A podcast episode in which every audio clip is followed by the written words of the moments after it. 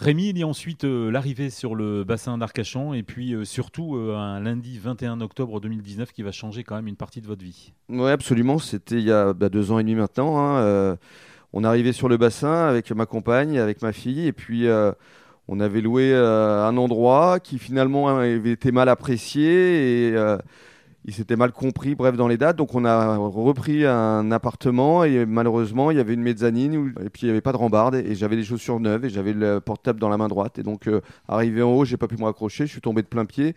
Le col du fémur est rentré dans un os que je ne connaissais pas jusqu'alors qui s'appelle le cotyle et qui s'est effectivement fracturé.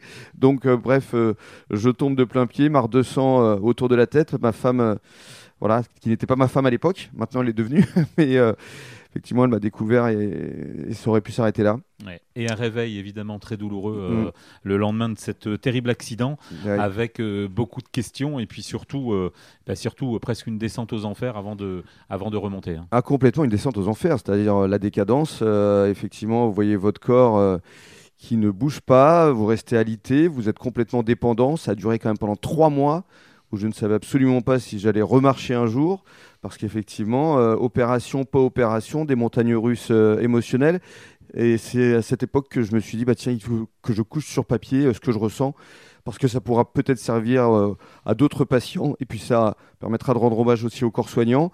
Et c'est ainsi qu'est né Elle est où la sortie, une sorte de carnet de bord au quotidien pendant cette très très difficile et douloureuse période.